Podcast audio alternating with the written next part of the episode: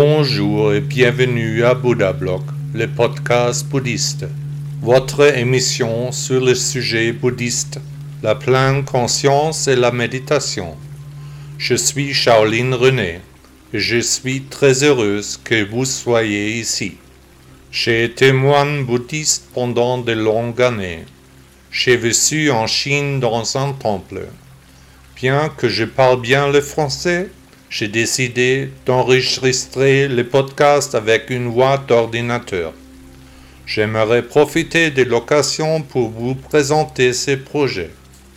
Je rêve d'un monde dans lequel les valeurs et les contenus de la philosophie bouddhiste seraient aussi naturels que de manger. C'est pour cette raison que j'ai créé ce podcast. Amusez-vous bien avec le Bouddha Bloc français podcast. Le bouddhisme au quotidien, la pleine conscience dans les actions de tous les jours. Veuillez également télécharger mon application sur le store Apple et Android. Vous trouverez plus de détails dans la description ci-dessous. L'application est en allemand, mais contient un traducteur en bas de la page ce qui vous permet de lire le texte en français. Ce podcast est financé en grande partie par ses auditeurs. Je serai heureux de vous compter parmi ceux qui le soutiennent. Merci à tous ceux qui soutiennent Bouddha Block à leur manière. La fin des conditions nauséabondes. Que sont les mauvaises conditions? Bien sûr, un bouddhiste répondra différemment d'un non-bouddhiste, un jeune ne répondra pas comme un vieux, un habitant d'un pays chaud répondra différemment d'un habitant d'une région froide. Selon le Très-Haut, les mauvais états sont les tendances sombres, comme la tendance à l'aversion, ou encore les tendances à la convoitise ou au désir. La tendance à devenir ou apparaître, à l'arrogance et au ressentiment, à la mauvaise parole et à la méchanceté, font également partie des mauvaises conditions selon le parfait. La tendance à l'usage des armes et la tendance à l'ignorance, en particulier, sont des conditions mauvaises. La tendance à la discorde et aux querelles, aux disputes et aux médisances, sont également des conditions mauvaises que Bouddha n'a cessé de dénoncer dans ses enseignements. Seul un homme qui ne se dispute avec personne, qui ne cherche pas le plaisir des sens, qui n'est pas confus, n'a pas de chagrin, ne souhaite rien, ne veut rien non plus.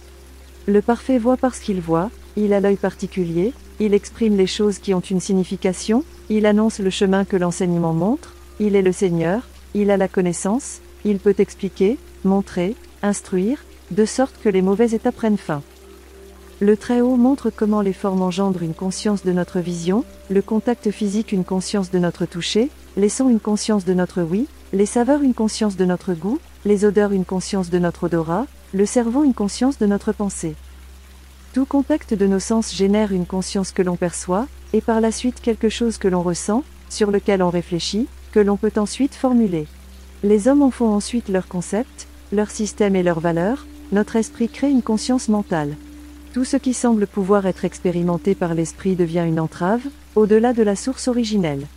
Du contact initial s'ensuit un sentiment qui provoque une perception permettant la pensée, par laquelle s'ensuivent des catégories, des concepts et des systèmes qui sont de plus en plus expliqués, pour être ensuite transformés en danger par la pensée.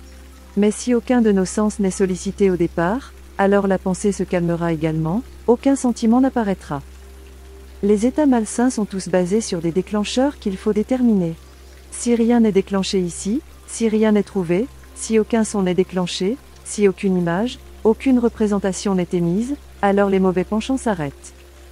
Le suprême a demandé à ses disciples de voir cela comme si un affamé mangeait un gâteau au miel, c'est ainsi que celui qui cherche doit trouver les mauvaises conditions, c'est pourquoi cet enseignement est devenu connu sous le nom de l'enseignement du gâteau au miel. Ici aussi, le chemin est le but. Le propriétaire de l'erreur se voit mal. Bouddha, nom d'honneur de Siddhartha Gautama, 560 à 480 avant l'an 0. Le podcast vous a-t-il plu? Merci d'avoir écouté Bouddha Blog. À demain.